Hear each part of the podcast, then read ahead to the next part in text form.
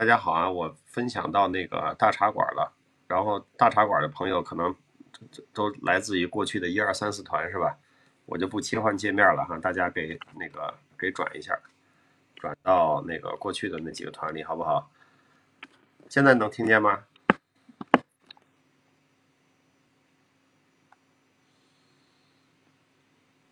来嘛，暴富。Hello，石绿，这个直播哎间是不是就因为你老是变连麦的规则给搞塌的呀？谁知道呀？不知道啊，应该可以那个再再问问咋回事儿哈，不知道。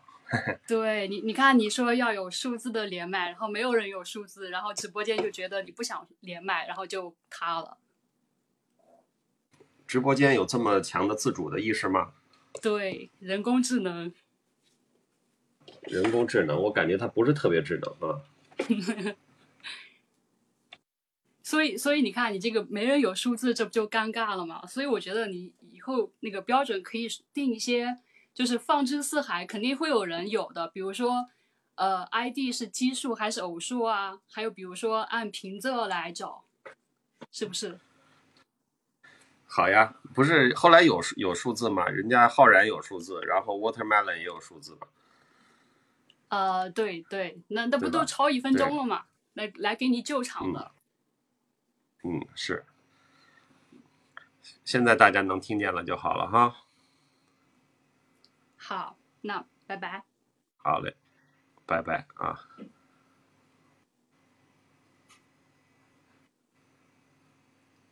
我看看，叮铃铃说他有数字，零零也算啊。对，说的是对的，可是怎么发不出声音来呢？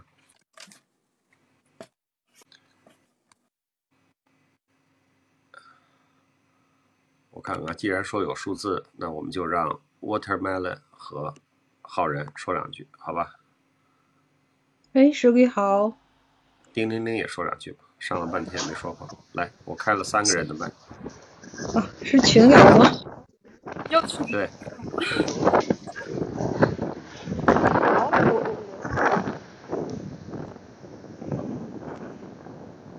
群聊都不说话了。哦，因为不知道自己有没有连上。你，你是谁呀？我是 Watermelon 石鬼。我是叮铃铃。你好，啊，石磊好，大家好，我是浩然。哎，你好，你好，你好，浩然回来了吗？还没。呃，这就是因为这第一期快结束了嘛，我还没有参加过，就是开始前对，谁的谁的声音有背景有点呼呼的声音？是哪啊位在室外吗？应该是我，我在海边，不好意思。我，那我们听一会儿海风也挺好的。你要是空调声开大了，你你就可以 mute，但是是海风哈，我都好久没看大海了，听一听也蛮好。现在好一些吗？如果背景太大的话，我就先挂掉了。啊，没问题，现在还好啊。Watermelon，谢。呃，浩然说话，叮铃铃说句话，我听听。啊、我还说今天我跟史律说，我今天是吃的烧烤来听直播的。史律有没有喝啤酒呀？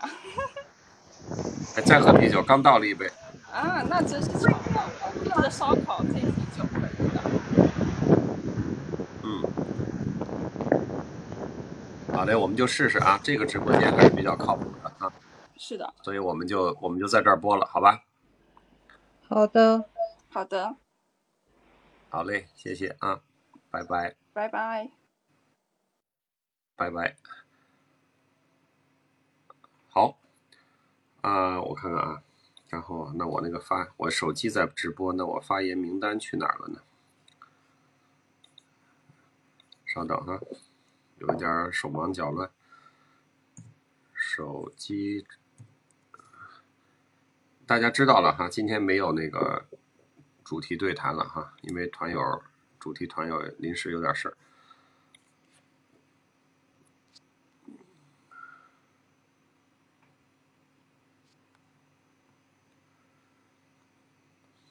然后简单的跟大家报告一下我过去的这一周的事情哈，呃，没有什么特别的，天气很热，然后前一段觉得有点累，有点累的体现就是说特别不想动啊。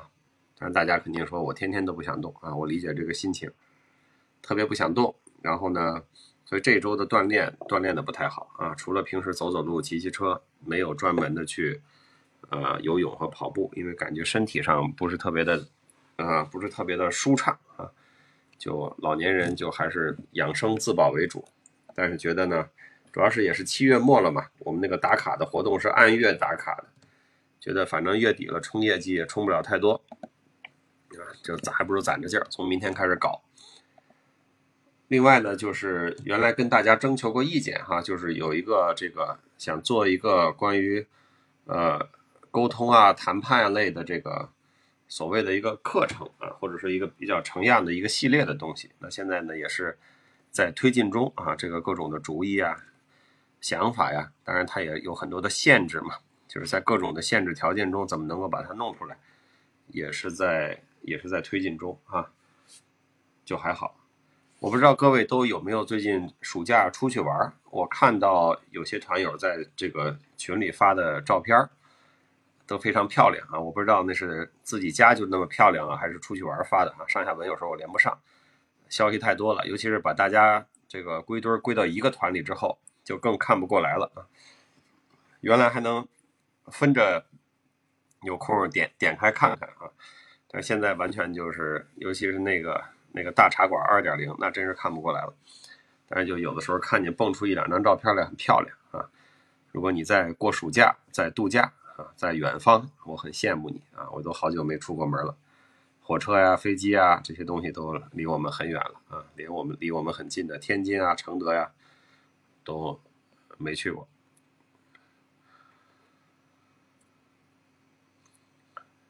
这是我现在做的这个几个主要的事儿哈。所以如果说后边的这个关于沟通谈判的这个事情，如果要做，可能就会忙一阵儿啊。他现在这种事儿吧。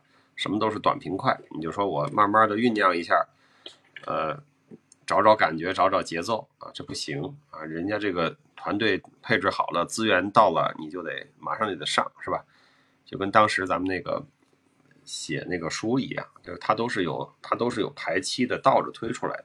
这个书什么时候要上，然后倒着推啊，就什么时候要印好，然后再倒着推什么时候要写完，所以就倒着推就什么时候要开始写，然后每天多少字。这都是，这都是规定好的啊！现在这种生产方式，包括所谓知识或者说这种传播类的生产方式，也是这么传播的。那么这两天呢，还有一个大家可能呃挺关注的事情啊，就是说呃有点这个东南沿海有点不太平，是吧？这个备战的事情。我那天录茶滋味的时候，还好像还没有呃这么紧张的局势啊。从昨天到今天，看起来好像还挺紧张的。我不知道在福建的沿海的朋友们哈，泉州、厦门的朋友们，你们感受到了什么没有啊？反正这个各种消息满天飞啊，这个和平嘛来之不易啊。但是呢，相信这个大人物有大人物的智慧啊，大家自然是找得到呃互相下得来台的办法，不至于太被动。但是，一旦他们脑子卡壳了，这个。搞得下不来台了啊！这个，所以就是神仙打架，百姓遭殃嘛。希望不会发展成那样啊，但是很多事儿也都说不准。所以这是一个值得观察的啊，这么这么几天啊。如果你对这个事儿呃有有关注的话。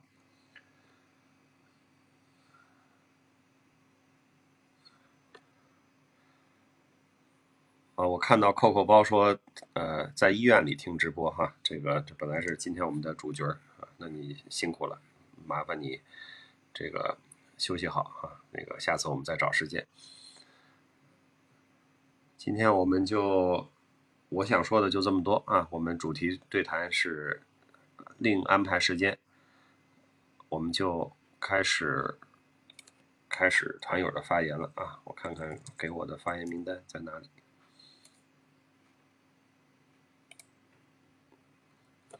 今天的主题发言，我今天没有主题发言，今天都是自由发言。五个人写论文的蜘蛛、佳音、陆岩、滑板车和盛牙鱼五位，好吧？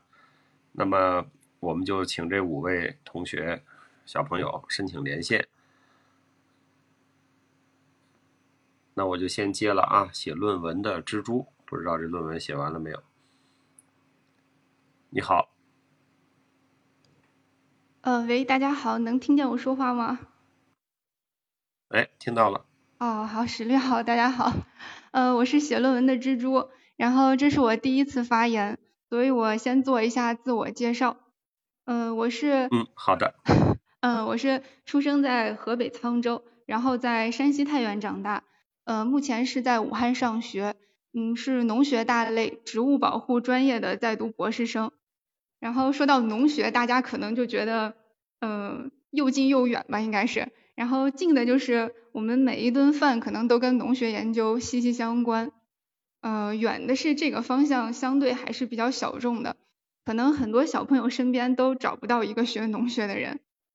嗯，就是农学研究就是比较好理解的讲。主要分为种植和养殖，嗯，然后对于养殖来说，我不太清楚，因为因为呃我主要是植物生产类，然后所以就是简单的说一下种植方向。然后种植主要就是种什么，主要就是遗传育种的研究内容，然后怎么种就是作物栽培的研究内容，然后出了问题怎么办，就是我的专业植物保护，嗯。然后我看到一个小朋友评论说他本科是植物保护，对，呃，然后我是一直是植物保护专业，呃，就是植物保护，呃，就是简单的来说就是病虫害防治，它又主要分为三个方向，一个是植物病理学，然后农业昆虫与害虫防治，还有农药学，然后我的小方向就是农业昆虫与害虫防治，然后今天呃给大家。就小小的科普一下昆虫，其实平常我们所说的虫子并不都属于昆虫。昆虫最典型的特征是成虫有三对足，大多数具有两对翅和一对触角。所以大家下次再看到蝴蝶和蚂蚱的时候，都可以观察一下。但是常见的蚊子和苍蝇都只有一对翅，它们的后翅退化成了平衡棒。嗯，这样的话大家也不难理解为什么昆为什么蜘蛛、蜈蚣还有蚯蚓它并不属于昆虫。嗯，介绍完我的专业，我想再和大家分享一下加入西米团这一年，从大朋友和小朋友的分享和推荐的书目当中，我总结的常常用来提醒自己的三别。第一个是别气馁。从苏轼和约翰克里斯朵夫的经历当中，我们可以发现，困难其实是人生的常态。嗯，当我们有了这种心理准备，勇气好像也就更多了一些。遇到问题的时候，多调整角度，多做尝试，科学运用学习之道，问题总会得到解决。第二个是别较劲，因为一较起劲来，人常会被情绪左右，然后钻牛角尖儿，跟自己较劲。就特别容易用力过猛，动作变形，然后跟别人较劲就特别容易以偏概全，彻底把别人放在对立面儿，最后问题没有得到解决，还很可能是伤敌八百，自损一千。第三个是别封闭，这个在史律和 Coco 包小姐姐身上体现的淋漓尽致。呃，虽然今天 Coco 包小姐姐呃没有发言，但是之前我们也听说过她的很多。故事，呃，然后所以多打开自己，多做尝试，才能迎接更多的可能性。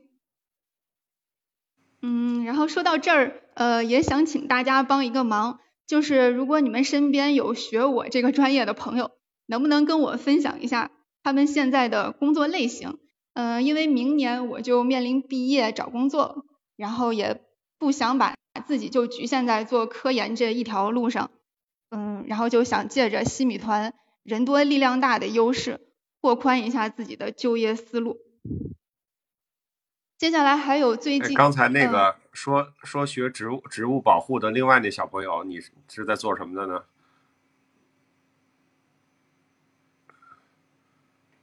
不知道哈，你没事，你你你先说。我觉得你刚才你刚才说的内容挺多哈，我就是在。我我我还在跟上，因为我觉得你特别有条理哈。我们有三请，然后还有三别啊。呃，这个杜甫有非常著名的三别，是吧？呃，所以我们洗米团也发明了新的呃三别啊。那个小朋友说我考了教育学的研究生啊，所以你这算转行了吗？然后另外，你刚才说你你是在这个沧州出生，然后又在太原长大，然后现在在武汉，其实去的地方还挺多的哈。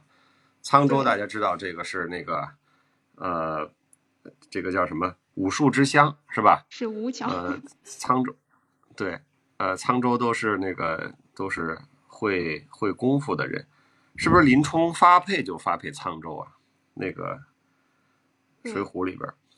呃，野猪林就是就是发配沧州，然后林林冲在沧州，然后这个坏人们还要害他，风雪山神庙，然后他就上梁山了。所以大家知道，这个沧州虽然现在归河北，但是离山东很近啊，一拐弯他就去山东上梁山了。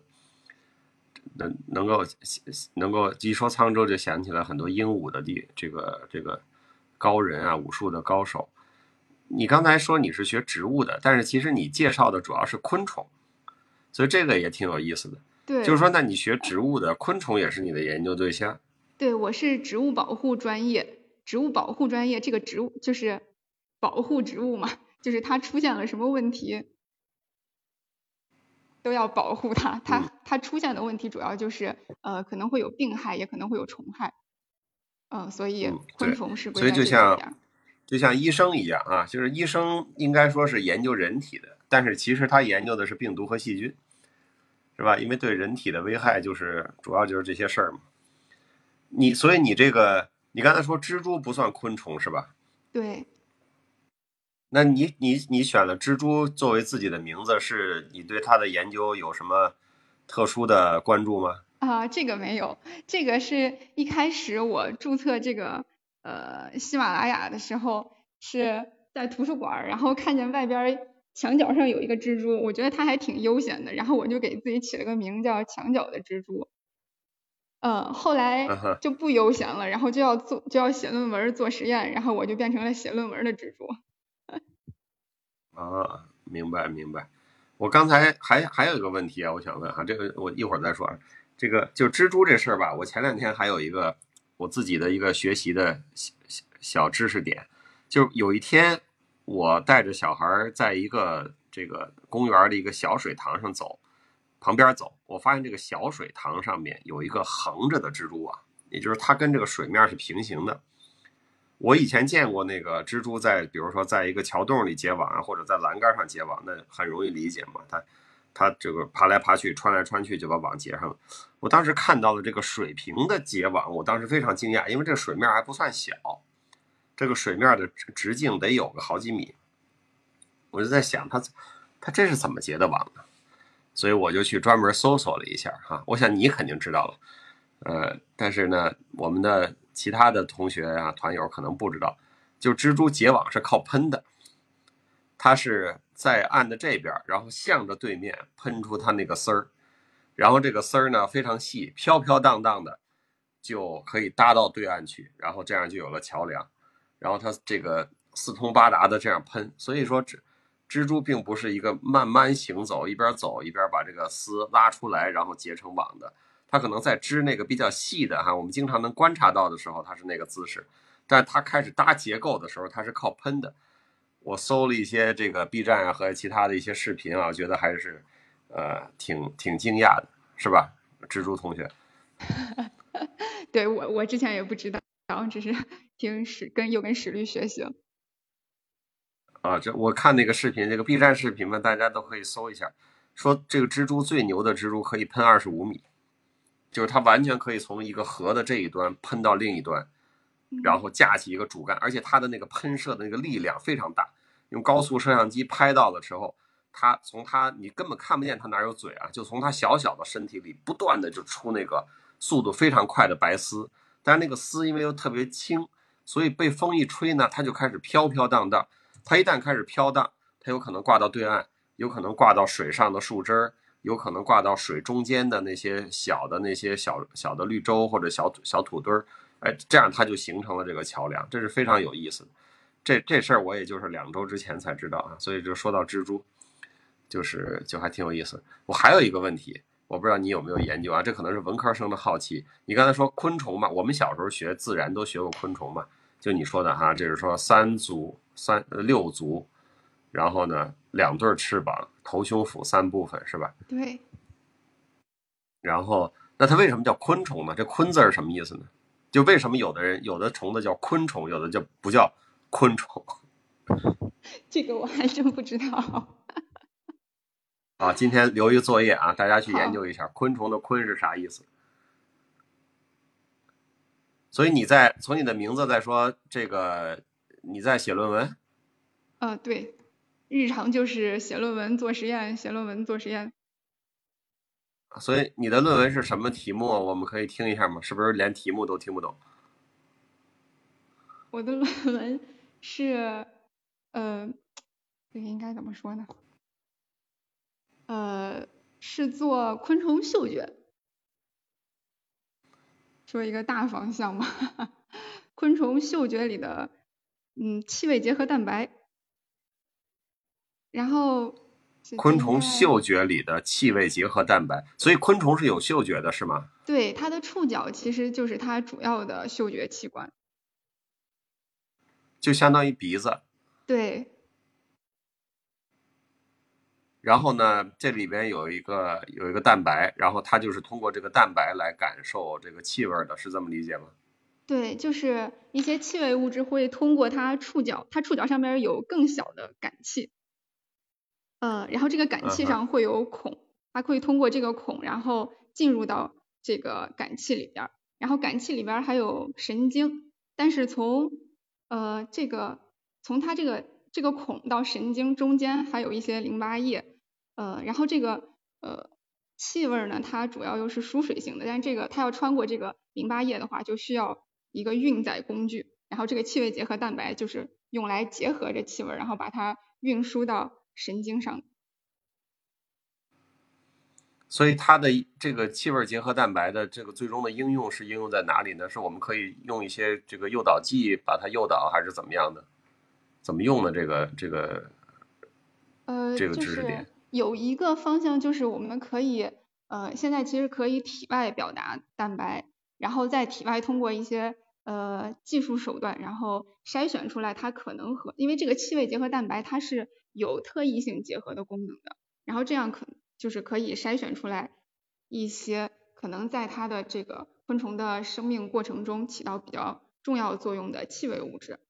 嗯，然后就是可以通过干扰或者是呃通过呃就是挂诱就是挂诱捕器之类的这种来来吸引害虫，然后嗯对，来吸引害虫，然后把它杀掉。嗯嗯，所以就还是有一个这个这个诱捕的一个应用的场景，是吧？对，嗯，有点意思。哎，我看有人已经查出来了啊，昆虫啊，这不认识字不认识的字儿太多了。咨询师小朋友，你能不能写个 memo？啊，有哎，这个这个我看的，龚楼林查的这清楚。然后昆者众也，就是昆就是众多，所以所谓昆虫就是许多虫啊，那就是百就是百虫的意思呗。啊，说《礼记》里说鲲是小虫，鲲还有兄弟的意思是吧？昆仲嘛，嗯，这我们就是对这些奇奇怪怪的知识特别的感兴趣。也很惭你刚才说的这个知道这个 你刚才说这个三别，我觉得也挺有意思的哈。呃，你你呃能不能把你的这个三别，然后这个发到圈子里啊，或者发到微信群里哈？我们有一个文字的记录，因为这个虽然我们新密团的直播是有回放有录音的，但是找起来不方便啊。这还还挺好的。呃，所以是是啥来着？都都别啥啥，别啥啥来着？呃，一个是别气馁，一个是别较劲儿，还有一个是别封闭。这个可能就是跟我自己的性格呃比较相关，就是我经常提醒一下自己这样。嗯，对，别气馁，别较劲。其实这两个有点矛盾，是吧？所以更多的是一个尺寸的问题。什么时候别气馁，什么时候别较劲，还要别封闭啊。然后你说你还你还知道扣扣包同学的一些事迹，你怎么知道他的事迹呢？因为他说过呀。啊，就上次有一次发言是吧？对，对，是不是也证明我是一直潜水？那个听，对，听得很认真，听得很认真。对，的确是一个特别能搞学习的同学哈。那个我们肯定还会再把他邀请回来，再跟大家聊的。对我，我打断你啊，插入了一大堆内容，你接着说呗。哦，是的，呃，然后呃还有两句话想跟大家分享一下。嗯，就是最近看到的一个是呃敦煌守护神常书鸿先生，这个史律应该知道。嗯，知道。他呃他在八十八岁的时候写过一段话，然后想分享一下跟大家共勉。嗯，他说人生是战斗的连接，每当一个困难被克服，另一个困难便会出现。人生就是困难的反复，但我绝不后退。我的青春不会再来。但不论有多大困难，我一定要战斗到最后。就是读起来还让人挺热血沸腾的感觉。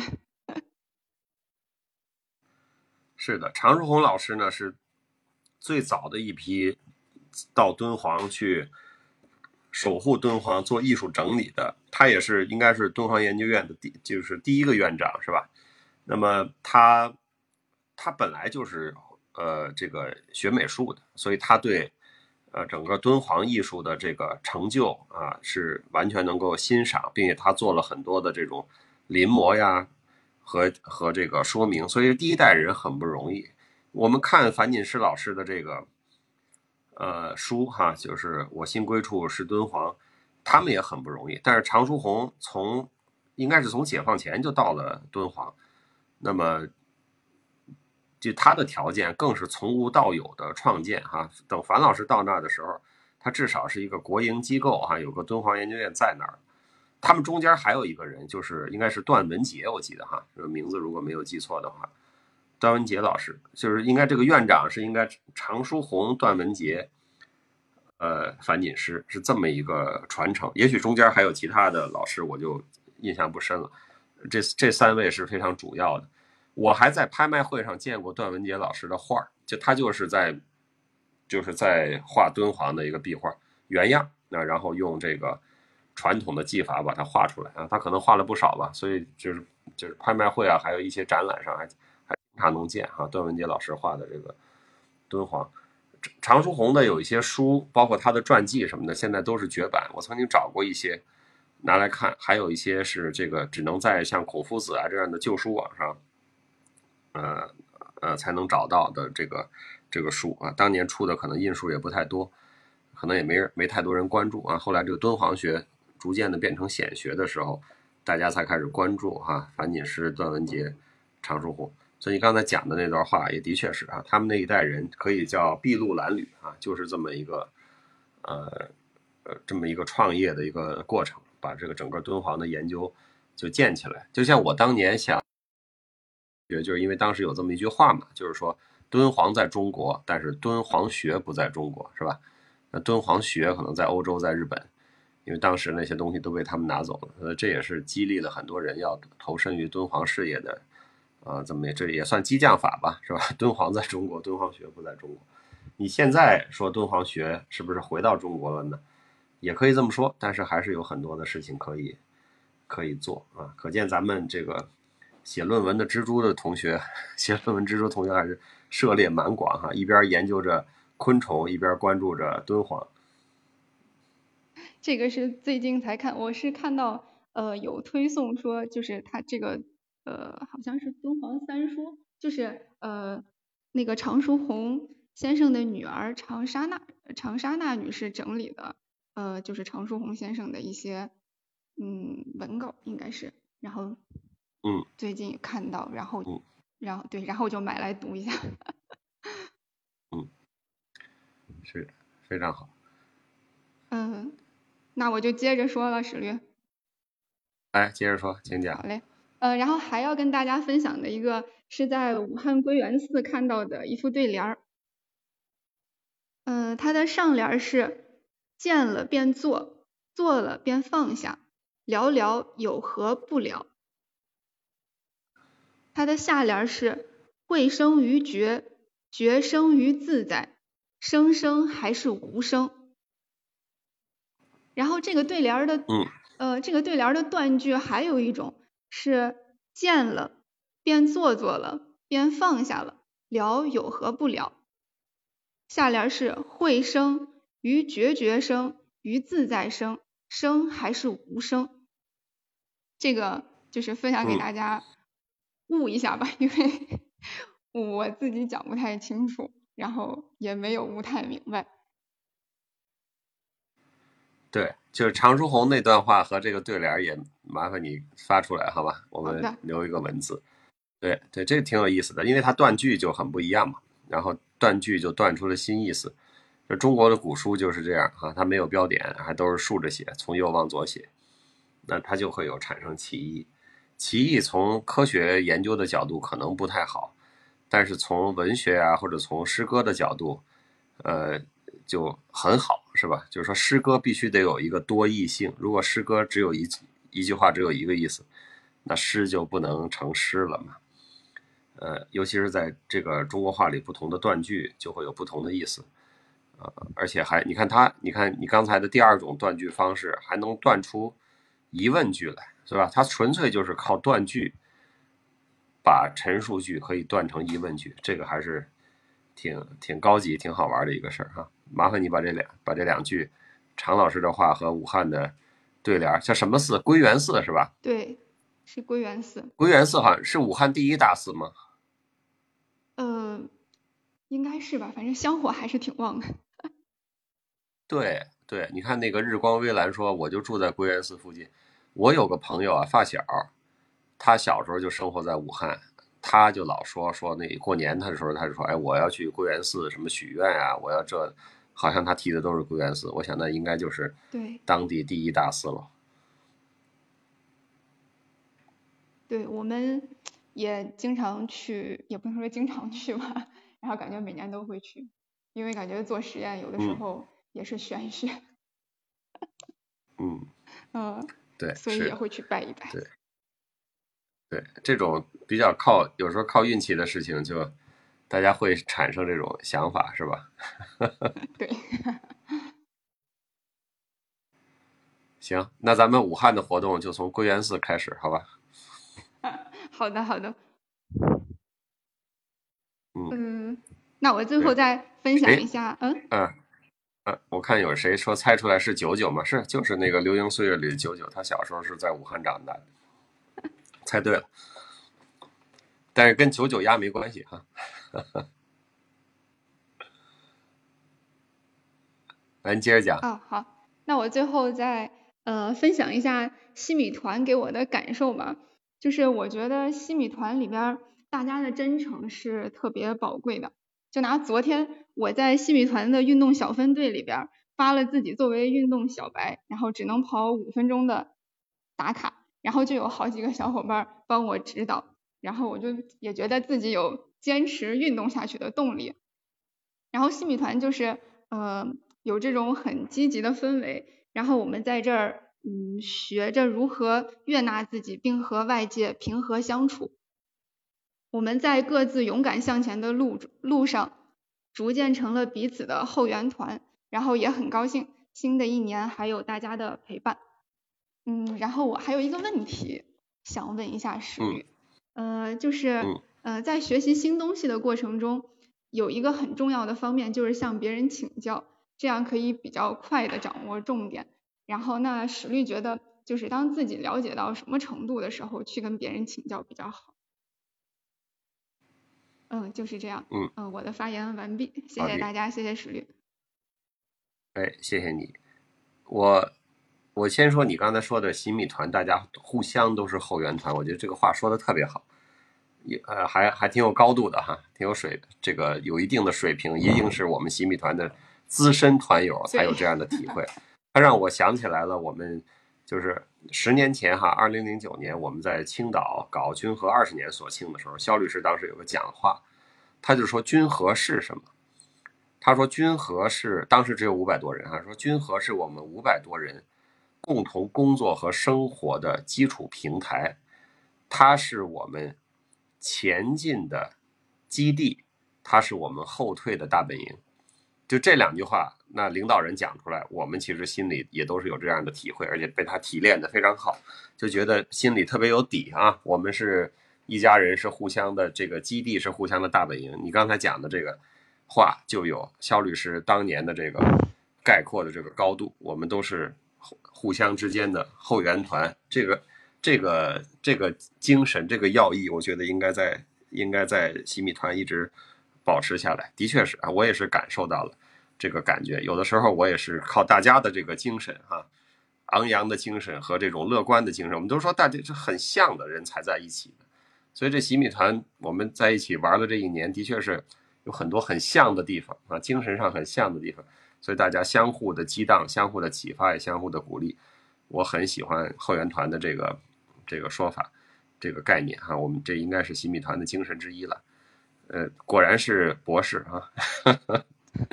就是还是非常有有有深度、有高度。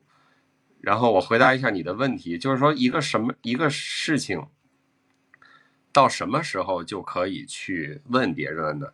我觉得是这样啊，你这个这个问题其实问的蛮好的，我是我是思考过这个问题的。呃，一个一个事情大概是在你把就是知识类的东西搞得差不多的时候，就是能百度的百度，能查字典的查字典。能看视频的看视频，然后把它梳理出来。但是什么时候可以去问别人了呢？就是一个是它就是难点哈，很难的地方，就是怎么都想不明白的。比如说，我们想搞清楚一个量子，呃的什么什么事，啊，就是不懂。我们可能找一个很懂的人，用一个很，呃轻松、生活化的比喻，我们就懂了。这是一种。还有一种呢，就是它是如何应用的。这个其实很重要，呃，我我其实，在比如我在写一些东西的时候，或者我在组合一些我的这个呃一些想法的时候，比如说我最近学了一个词儿哈，叫知识的萃取。知识萃取就是说，我们天天都在做工作啊，我在这个呃在律师行业里，我要做我要谈判呀，我要交流啊，然后这个这几年来，我可能又在谈一些关于个人成长啊。职业选择、学科选择这些事情，就你是在谈的，但是你如何把它，就像咱们咖啡一样或者茶一样，说萃取出一个东西来，然后重新整理，变成一个可以输出的、有结构的这么一个东西。那么知识萃取应该怎么做？除了我把该看的书看到，在别人别人家公司的各种啊这个老师们的经验之外，那再最好就是再去呃请教一下。这个真正做过的人，你是怎么操作的？你是怎么做的啊？包括我就拍的视频啊，什么这些事情，也都是去问那些有。所以就是说，关于经验类的东西也是可以问的。难点啊，经验类的东西，还有一些就是不同学科的结合，呃，也是也是可以问的啊。比如像我们这种，我们比如法律上我们做反垄断法，但反垄断法跟经济学。跟经济理论、市场理论有很紧密的结合，那么我们把反垄断法里会谈论这些东西，对吧？像哈佛学派、芝加哥学派，然后这个这个它的一些经济特质，包括怎么定义相关市场这些事情，哎，你是从法律的角度去理解，那么这个时候你看着看着，你就自然会想到，我需要从经济学的角度哎转出去，再回来理解一下，那可能你要去请教这个经济学的专家，所以我感觉就基本上是。呃，把基础的材料性的东西搞清楚，然后自己梳理出一个体系来，然后最后呢，列出一些难点，列出一些需要实践经验的人给予指导的，然后需要一些跟其他学科相邻的东西的时候，这个时候请教的的意义就就比较大。当然，我鼓励大家就是多去请教别人，你也不需要像我说的这种啊，就是什什么事情自己都做得很完备，都做好了。我再去请教啊，那可能是一年两年都过去了，没必要。就是弄着弄着弄不通了，啊，谁懂就去问一句，就比较好。所以就包括我们在工作中也是，我经常跟我的同事们说，不要在那闭门造车，是吧？我给你个工作，我说你写一个什么什么，成立一个某类公司的一个清单，你要先去问问大家写没写过，谁写过，是吧？有现成的东西，所以说从搜就是说最初步从搜集材料来说，都是可以请教的哈。比如说你提一个问题说，哎，我想了解蜘蛛，我有哪些读物或者哪些视频可以看的？这其实就是一个好问题。所以非常初级的阶段也可以，呃，也可以问出一个好问题。然后就是你收集材料自己学，这个阶段可能不太需要问别人。哎，然后就看出现了难点，出现了跨学科的东西，出现了需要经验分享的东西，这个时候再去问，可能是从最开始，然后最开始问一问，中间自己搞一搞，然后再出去问一问，这这个三段论可能我觉得是一个比较比较平衡的一个方式。好的，好的，谢谢石律。嗯，我那天讲完了哈，谢谢啊，蜘蛛。啊，我今天拿你当特邀嘉宾了哈，我就使劲儿的跟你聊。好吧，我谢谢啊，一开始还是挺。紧张的，后来呃说着说着就就放松了一些，可能嗯对对，我我听出开始你紧张，我就没打断你哈，我让你找找感觉。好嘞，谢谢你啊，希望你多连线啊，好的好的，一一谢一年一次太少了。嗯好的，谢谢石律，谢谢大家，嗯好，拜拜。好，拜拜。然后佳音、陆言、滑板车、生涯鱼，请你们申请连线。好嘞，佳音请讲。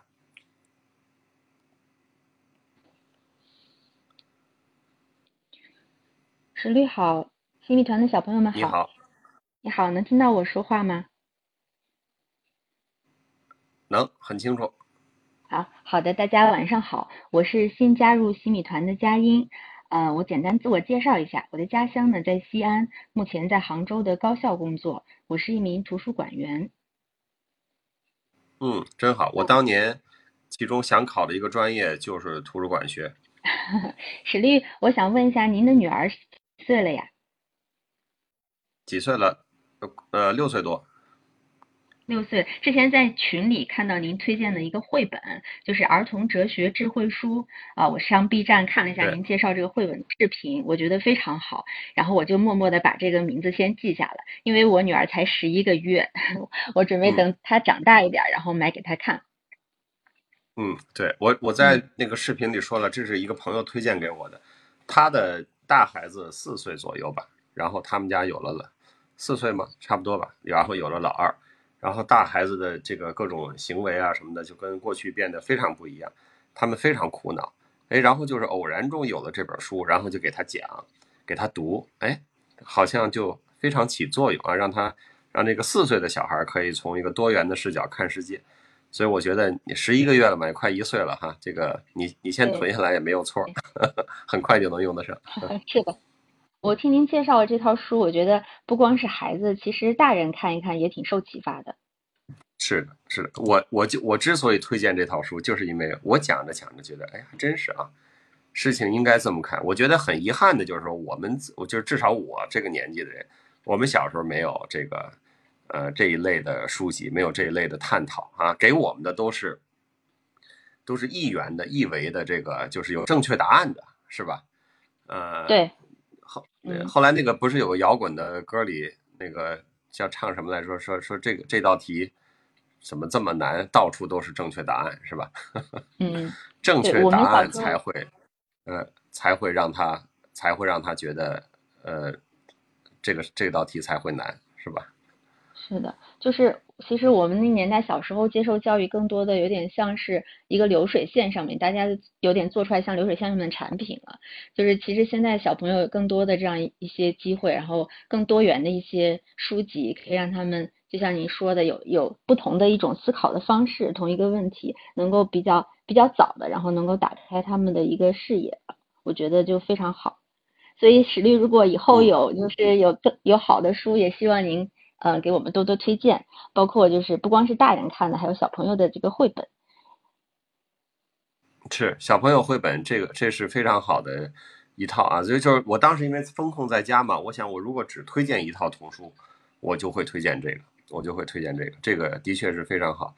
那么而且孩子会有取舍，你看他，你看他这个整个就是说社会是什么呀，美是什么呀，是吧？这个爱是什么，暴力是什么，幸福是什么？孩子会有他自己想听的东西，比如说我们家小孩那会儿就想听，我就想听社会是什么。在我看来，这是一个挺有，就是说不，我我如果你让我猜或者让我赌，他会选哪本，我不会选，我不会赌这本的。然后，但是他说我最喜欢社会是什么，我觉得还挺有意思的。对我听到您的视频还挺意外的，最喜欢哪本？社会是什么？啊，居然选了这一本。对我挺意外，是对，呃，还有还有一些其他绘本还还也是蛮好的。哎，我想问一下，你在图书馆工作，高校嗯图书馆工作，你是学什么专业的呀？呃，我的专业其实跟图书馆倒没有关系，我的专业是人力资源。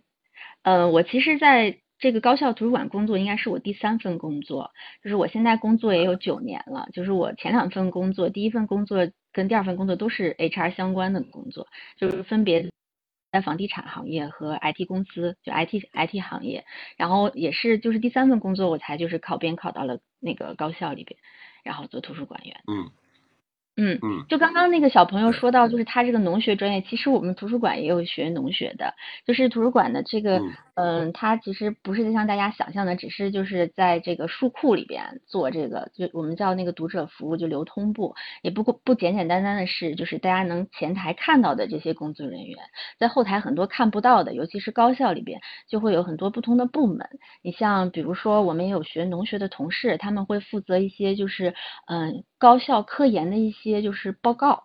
就是比如说学校要了解这个学科它最前沿的一些呃相关的信息呀、然后这些有这些相关背景的这样的这个同学来做这样的工作会比较有优势。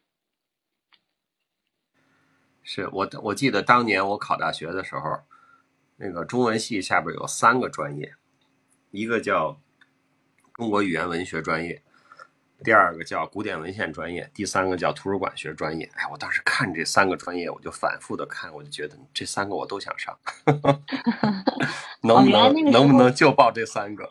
原来那个时候图书馆专业是在文这个中文系下面的。对，嗯是的，二十嗯年前是在中文系下面，二十多年前。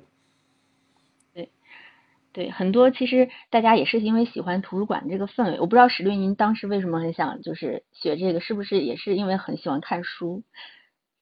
对，就是喜欢书嘛。对，觉得图书馆就是天，不是谁谁说的，是博尔赫斯说的还是谁说的？你让我想象天堂的样子，它应该就是图书馆，是吧？是的，是的。不过幸亏您当时没选，不然的话就少一个非常优秀的律师，我们也不会在那个嗯 offer two 里边看到您。啊，对，但是也许有个图书馆员的真人秀呢，是吧？嗯，也也是，我我就是刚刚加入西米团嘛，然后我是在上下班的路上，然后听了好几期回放，我发现就是我们西米团是一个非常温暖而且很有趣的一个大家庭，因为我我我发现小朋友们其实，在就是连线，呃，无论是连麦啊，还有自由发言呢，大家的这个主题都是非常不一样的，每个人都有自己的这个想法和故事，我从里边也收获了挺多的，然后。嗯，现在听往期的回放已经成为我上下班最期待的一个事儿了。就是我今天呢，其实想想跟史律还有小朋友们分享一个事吧，一个小事，然后还想请教史律一个问题啊，就是，嗯，我呢是在家乡是在西安，然后读大学其实是在北京，然后是在人民大学，然后工作呢是在杭州，其实都不在同一个城市啊，所以我最好的朋友呢，其实就是学生时代的朋友，嗯，那么两三个都是都是在就不在杭州的，嗯，在西安和北京。我上周呢，就是我最好的朋友之一啊，来杭州找我玩儿，我们认识有十年了。嗯，但是因为疫情，然后包括我就是嗯生小孩儿，然后我们其实有三年都没有见面了。那最近刚好处于一个比较，就是我比较低落的一个阶段吧，然后他的陪伴让我感觉就好很多。那我在送别他的时候，我就想到了杜甫的诗啊，人生不相见，动如参与商。今夕复何夕，共此灯烛光。在这个世上，就是有多少挚爱和亲朋说不见就不见了，根本就没商量。就像天上的身心和伤心，就是他们此生彼落。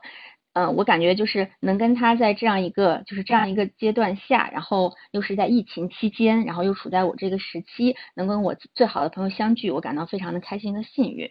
但是呢，就是我同时也感觉到，就是在工作之后呢，比较难交到比较交心的朋友。其实我在杭州也挺久了，但是就是嗯，没有，就是因为同事关系嘛，就是。嗯，没有这种就是像学生时代的，嗯，能够比较交心的朋友，所以我想请教一下史律，就是有什么好的办法吗？其实我我其实想加入西米团，嗯，一开始也是想着在这里也能够找到一些就是能够志同道合的朋友吧。然后，嗯，想这个是就是我的问题，就是想请教一下史律有没有什么好的办法。另外就呢，就是听到回放就知道我们西米团在北京有线下的活动，就是嗯，史律您之前说是大家一起去爬香山是吗？是的，嗯，我想问一下，在杭州是不是会有这个类似的活动呢？因为我刚刚在这个大家的这个留言里面看到说，实力又承诺了好多的线下活动，不知道我们杭州有没有机会？对，我觉得这其实去年如果说，呃，就是今如果今年这个形势不是这样，就是去年整个的秋天之后，感觉还蛮好的哈。我其实常常去上海，你听回放也能听得出来，我有好多次直播是在上海做的。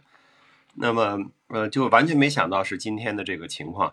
那像去年我在这个呃书出版了之后，在上海也策划了几次活动，都因为疫情冲掉了。但是在广州和深圳都是也算成功的举办了一些活动。当时，对吧？我这个活动一开始我都是先要问一句有没有新米团的朋友，大家都非常的这个都非常的踊跃哈。所以说这个线下活动是一直在想的。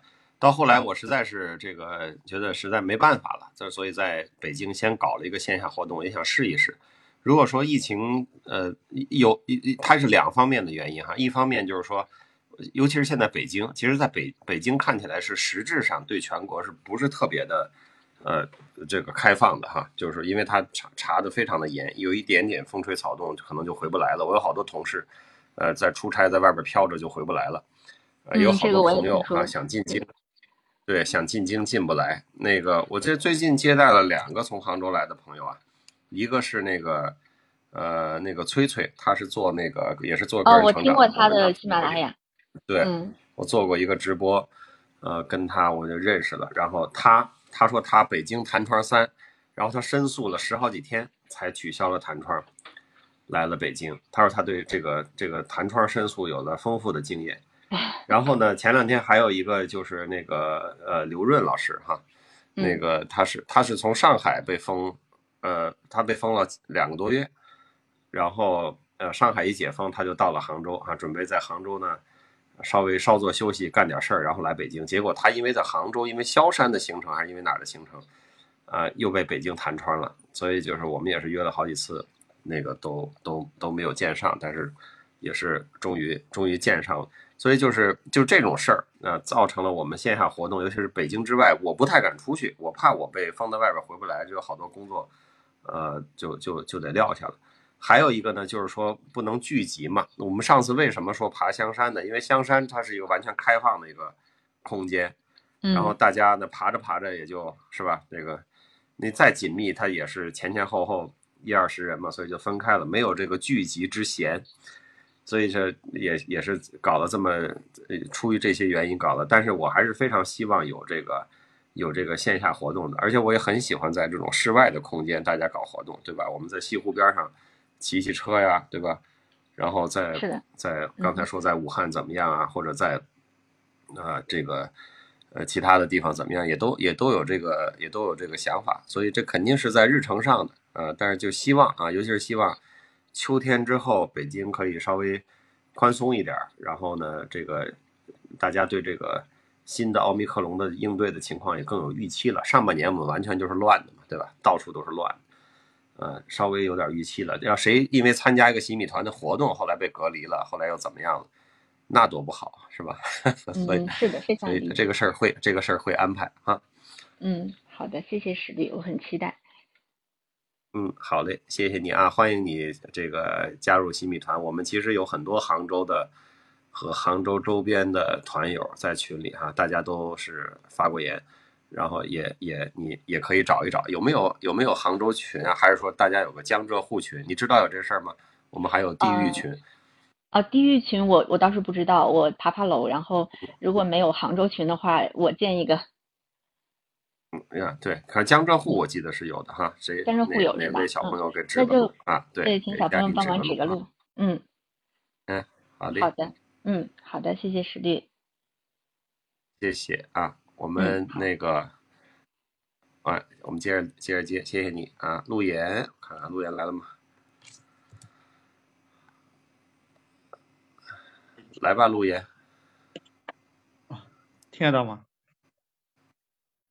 啊，听得到，哦，可以讲了。那个先代表我们江浙沪群欢迎欢迎一下佳音小姐姐啊。然后呃，正好讲到那个活动的事儿，当时我记得您办签售活动，然后是深圳办了一场，我看到了，然后我当时差点就是想深圳顺便去深圳玩一趟，然后去参加那个签售，后来我一看是上海也有一个签售，然后我就报了上海的那个，我深圳的行行程就取消了，结果上海的就 cancel 了，然后我就一直没有。对对，是这个上海比划了两次，呃，做了三场活动，海报都发了啊，报名都报了，呃，最后就都都没有搞成啊，不知道怎么回事，选的那地方都是去不了的地方。嗯啊，反正来日方长啊，总归有机会的。对，嗯，好的，那那个，呃，十晚上好，然后我开始今天的发言。嗯，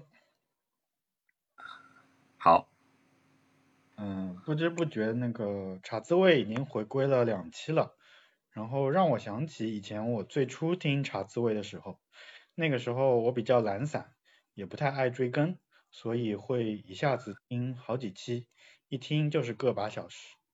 嗯，我还记得当时听的时候，个人印象最深的一期，那期是你是先说了当时跟玉帝们有一些不愉快的经历，说太拿自己当回事儿了。我当时听着挺高兴乐呵的，因为我也有这毛病。然后正巧说完了回顾的故事之后呢，你就突然峰回路转，讲了给高考小朋友们的备考建议。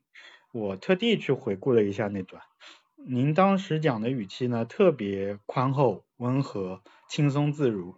我第一次听到的那段的时候，整个人止不住的颤抖。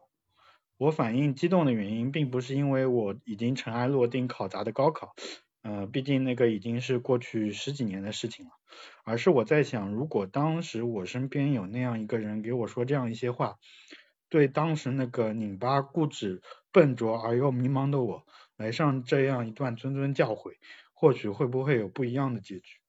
嗯，不过人生嘛，不如意之事十之八九。嗯，后来就茶滋味宣告要停了，我就顺势加入了新米团，给你寄了书要了签名。嗯，这次是我第三次发言了。呃，第一次参照着团友们聊了下当时我有的一些困惑，然后第二次借着主题表达了我的想法和感悟，第三次就是一个简单的个人回顾还有感谢。嗯，泰勒·斯威夫特是我最喜欢的女歌手之一。嗯，她能成功的很大一个因素就是她具备了让人共情和感同身受的能力。呃，我也学到了一丢丢，所以我特今晚特地准备了一句话想跟你说。我相信这句话也是很多新米团的小朋友想要跟你说的。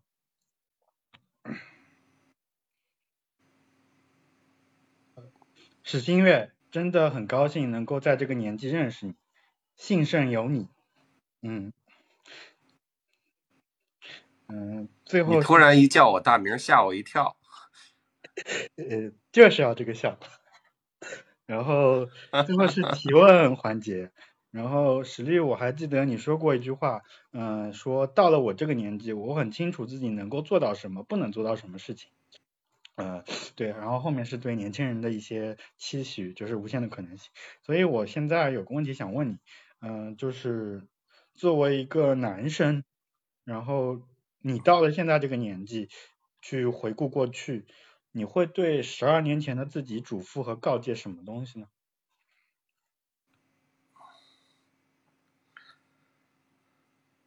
啊，这这这个这个，其实我我我是这么看这个问题哈，就是今天我我认识的一些事情，我对人生啊生活的一些看法，我也就是跟大家分享一下。我并不觉得大家应该和我就是就是对齐啊，就或者是差不多，或者有类似的看法，因为不同的年龄阶段、不同的人生和工作的阶段和状态，你就是会有不同的想法，所以。呃，有过去有个读者，呃，跟我聊天的时候说，他说，哎呀，我这个自洽，这个我我要是那个能像你这么想就好了。我说就是就你你就不应该这么想，因为他二十多岁一个年轻人，我说你就不应该这么想。我二十多岁时候也不这么想，但是你可以看看我是怎么说的，我的想法是什么样的。所以说，我并不觉得，就像那今就像我今天我也可以问一个八十岁的人，是吧？你觉得人生应该是什么样的？当当然当然他会有一些很有价值、很有智慧的一些阐发，但是我没法把他对于人生的一些认识和这个指导直接放在我今天的这个呃这个年纪哈。所以我你要是非得说那。十几年前，我可能二十岁大几、三十岁出头的时候，呃，更多的遇到的都是困难嘛，各方面的困难。我记得都是困难，对吧？快乐的事儿都都挺容易就忘了，就但是，呃，你要说回回忆那个时候，记得都是困难。那么各种困难，我觉得当时，比如说你有很迷茫的时候啊，有很不知道怎么办的时候啊。然后也有很多时候找不到方向啊，这个其实大家的感受都是一样的。那今天我仍然有这种感觉，只是我自己安慰自己的能力更强了而已。那我也就是，其实我想说的就是说，你你在有这个时候的时候，迷茫的时候、坎坷的时候、挫折的时候，你就第一你要相信这个事儿都是都会过去的，都会过去的。另外呢，就是说不要叫什么自怜啊，就是天天的这个觉得自己好不容易啊，觉得自己。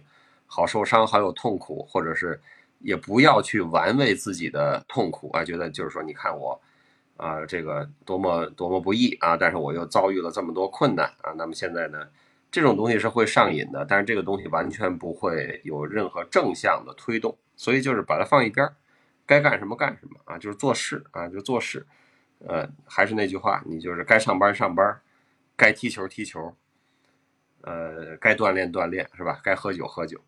呃，就也就好了，所以不用，不用这个，呃，呃，不用去用一个四十多岁人的思维去回到三十岁的时候指导自己。但是就是你看我现在的状态，呃，也许对你有一点帮助和启发意义的，就是说谁都是这么过来的。你到什么年龄阶段，就会有那个年龄阶段给你的人生主题。呃的的烦恼是吧？比如像我们当资深律师的时候，就是还不是合伙人，但是你压力很大，事儿都在你头上，啊，各方面的要求都非常的高啊，这个前后左右上下的关系，包括你个人的这个休息呀、睡眠呀、个人的时间啊，什么都顾不上，啊，这种这种事儿，呃，还有一些就是说你就是慢慢的这个工作嘛，越来越深入，你也会遇到这种人际关系的问题啊。也会遇到职业选择的迷茫啊！虽然我我换过工，我没换过工作，但是就像我在书里写的，换工作的念头从来就没有熄灭过，是吧？所以这个这过来了，你就会觉得就就还好啊。当时就是一个过程啊，也许就换了，对吧？有很多人也就换了，也就也就切换了。当时我可能是呃一念之差，也就也就换了，或者有另外的故事，有另外的机缘，但是都都没关系。嗯，就是做事遇到困难的时候，相信都会过去。呃，然后从这里边总是要有积极的，总是要乐观的向前，不要去呃怨天尤人，不要去玩味自己的痛苦，然后强调自己的不容易，啊，这个是如果你非得让我就是比如说穿越时空回去跟二十大几、三十出头的我说几句话的话，我大概会说这些。哦，因为嗯，我我可能就是我现在。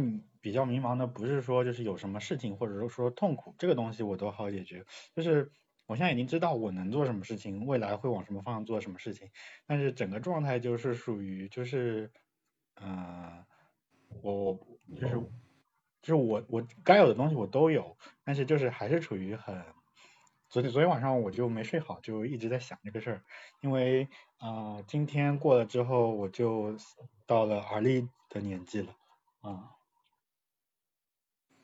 嗯，是吧？那祝你生日快乐哈。嗯，对，就是当时就是就挺挺挺迷茫，因为我现在主业基本上也不会变动，然后副业的话可能就看看有没有什么机会，然后身边的话东西都挺嗯确定的，但是就是处于这样一个时代中，我就觉得会嗯不清楚，就是说就感觉很多可能性就怎么说就是。不知道，或者说是没有什么，我已经知道它大概率可能是什么样，所以就不会特别的呃，就是怎么说呢？我也不知道。我觉得你还早，就是说你大概会知道什么样子。我有这个感觉是在大概快小十四十岁的时候吧。我觉得我在三十岁中间的时候，大几三十大几的时候，还会觉得，哎，我会不会去干那个？我会不会去干那个？就是这种，我还有无限的，或者说还有许多的可能性的这个念头，依然是有的啊。当然，我算在我的同龄人里边思想比较活跃的，可能有的人在三十岁左右就就就稍微的踏实了一点，我还我还没有太踏实。但是后来我就。我就明白了，就是不管我做什么，不管我去干什么，就是我是律师，然后我是君和律师事务所的这个律师，这个二十年的职业印记是是摆不脱的，是摆不脱的。我不能说就是说未来没有其他的可能性，但是呢，呃，就是呃，就你就说给我贴标签或者说定义人生的是哪些东西，那这个是非常重要的一项。哎，我反而觉得踏实。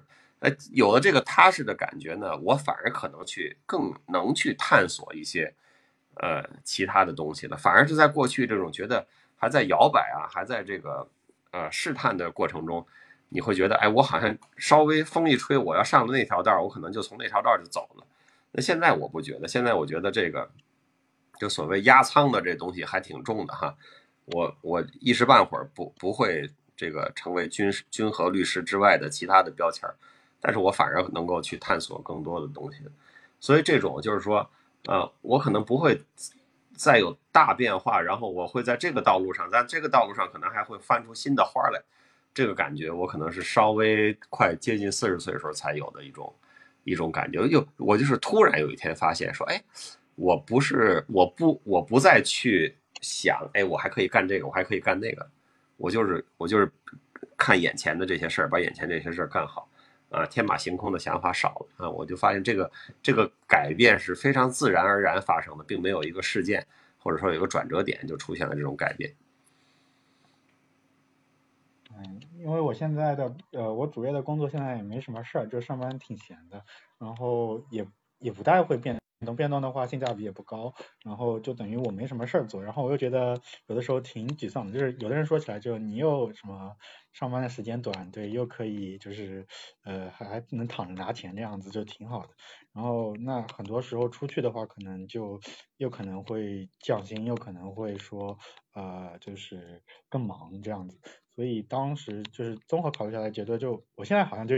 他们说会就是进入一个像退休一样状态，所以我第一次才会问你的时候，就是考量可不可以有机会去做一些副业项目之类的，啊，所以大概是这样一个情况，所以就可能不太一样，嗯，对，人人就是闲不住的，嗯，你你稍微空出来的都时间，你可能就会就会做点别的。我记得我当时，呃，我后来稍微时间宽裕一点，然后在我做现在的这些。啊，什么自媒体啊这些事情之前，那我其实也是有好多事儿做的，对吧？我我也养花儿，我也在阳台上种菜，然后我茄子、辣椒、西红柿都种得出来，然后我都是自己吃自己种的菜。所以现在我我就办公室就剩那几盆花了，半死不活的，我也没有太多功夫去管它们。我当时就想，当时我那个养花种菜的盛况空前的时候，这是怎么回事啊？那就是。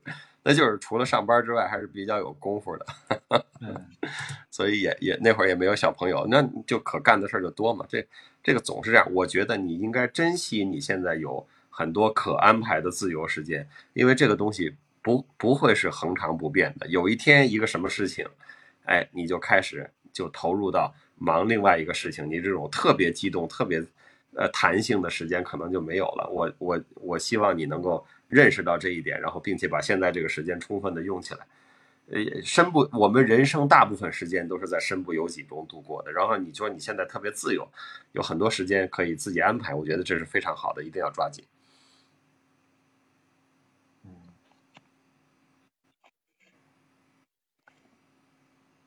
嗯，那大概先这样。讲完了。啊。大概先这样吧，回头再说吧。嗯，好的，好的，回头再说啊。杜岩上次的发言也特别也特别好啊，大家都印象深刻，讲的也是非常充分，然后也很有深度。谢谢你啊，没事，好，谢谢你。好嘞，好嘞，来滑板车。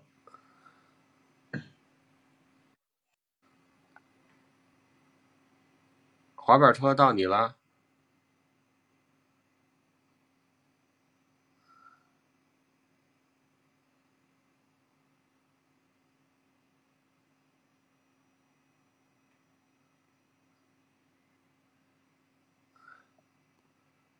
哎，还是没事哦。哎，到我了吗？对呀、哦、s o r r y 我刚刚有一个信息，所以没没没没没看到。嗯，没事儿，没事儿，到你了，你讲呗。嗯，等等一下，等一下，等一下，等一下。我我这边比较吵，能能听到有杂音吗？没听到。好。上一次上一次您说我问自己的问题就可以问一千块，那今天我问的全部都是自己的问题哦。然后第一部分是感情关系的问题，就是一个人常常让你失望，然后失望的次数也攒够了，是不是就就可以离开这个人啦、你说的是男女朋友吗？差不多吧，也可以吧。啊，是啊，当然了。但是，但是如果离开，就又觉得好像会舍不得，然后还有一些不甘心。过一些日子又会觉得好像其实，呃，也挺好的，也没有那么坏呀。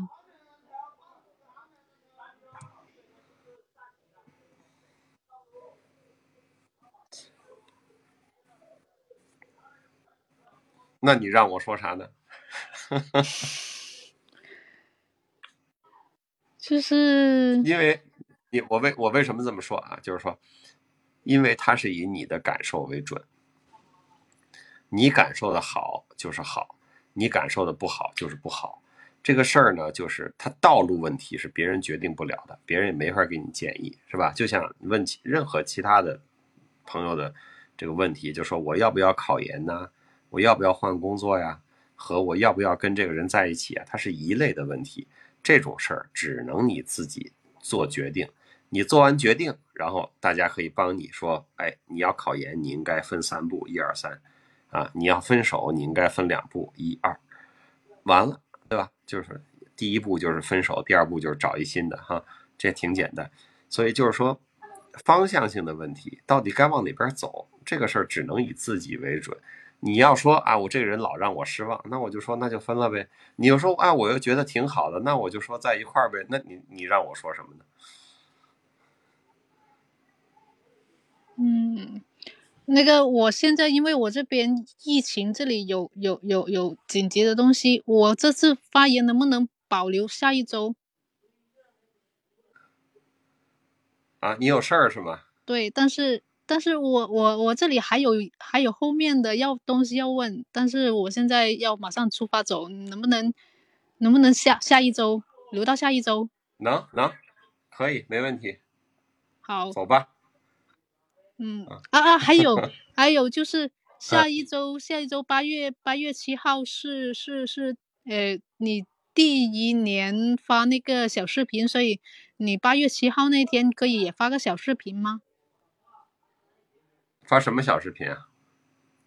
就是随便发个小视频都可以啊。你去年做洗米团之前，就是发那些小视频，刚好那一天是八月七号嘛，然后下周周日也是八月七号。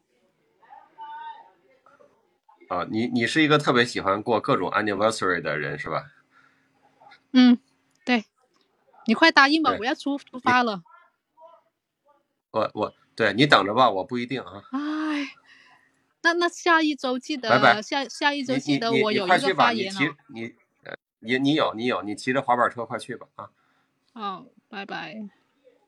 拜拜。这是把大家八卦的心吊起来，他又跑了，是吧？我还想听呢，怎么回事呢？怎么走了呢？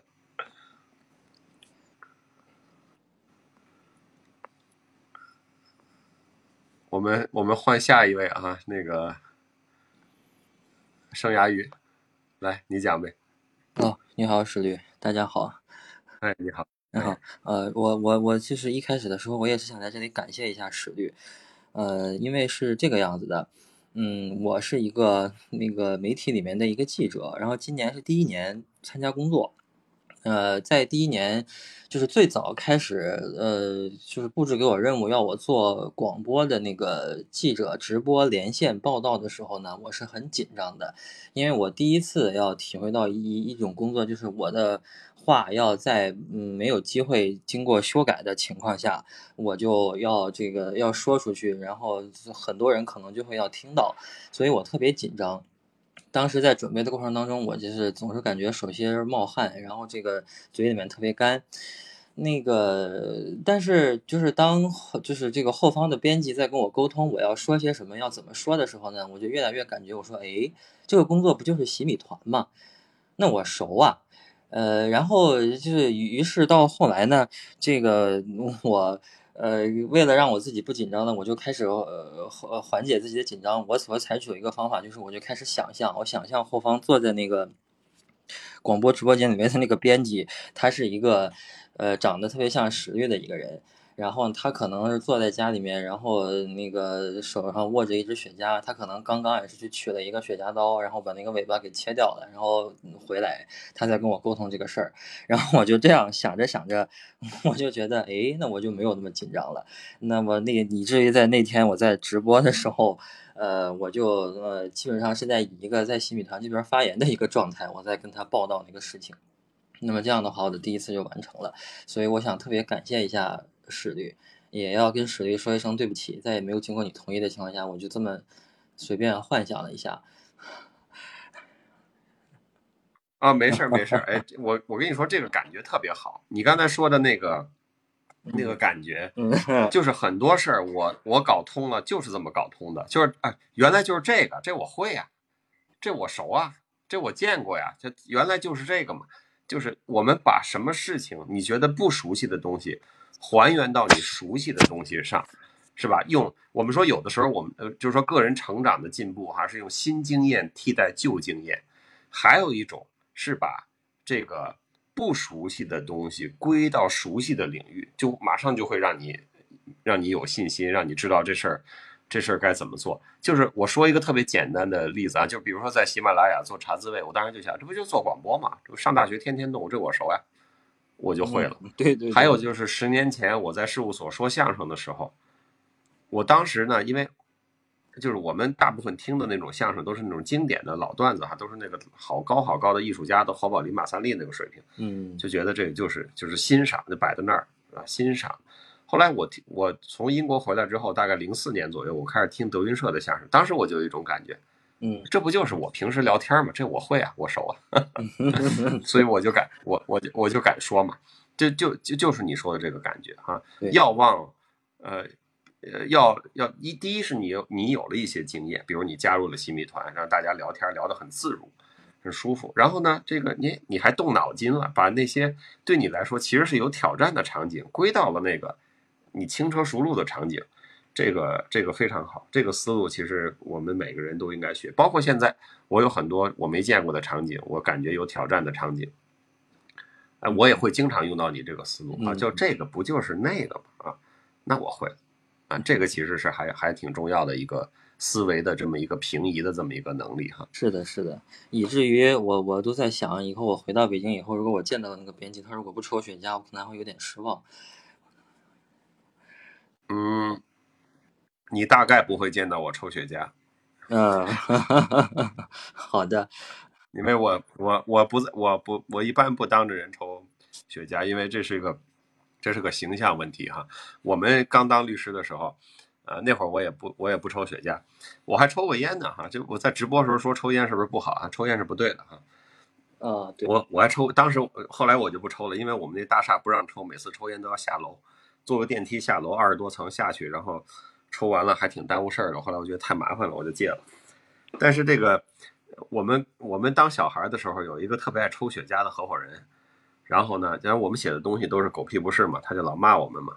然后那个 他就点着了一个，你知道那个雪茄不抽就会灭嘛，嗯，对吧？嗯，不抽就会灭。他呢就骂我们一通，哎，他刚点着那雪茄，他一口没抽呢，他放在烟缸里他就灭了。它跟烟不一样，烟你不抽它，它自己烧烧烧就烧没了，烧成一根灰嘛。嗯，雪茄它就灭了，所以所以雪茄可以抽好久嘛，它自己会灭，然后它就点点，一边点一边响，一边点一边响，把这雪茄点着了。而且你知道雪茄点的时候是不能一边就跟就跟抽烟不一样，这等于教大家抽烟这不好。就抽烟是一边吸一边点，对吧？你看那个电视剧的动作嘛，都是这样。是雪茄是不能一边吸一边点的，因为一边吸一边点，那个火就会太大，会影响它的风味儿。你就必须得把雪茄拿到手里，只点那个头儿，然后那个那老先生就只点那个头儿，把那头儿点着了之后，他又想起了一段话，又可以骂我们了，就把雪茄又往烟缸里一放，又开始数了我们。数了一通之后，自己数了累了，一看这雪茄又灭了，他就又点。我当时根本没有听他在数落我们什么。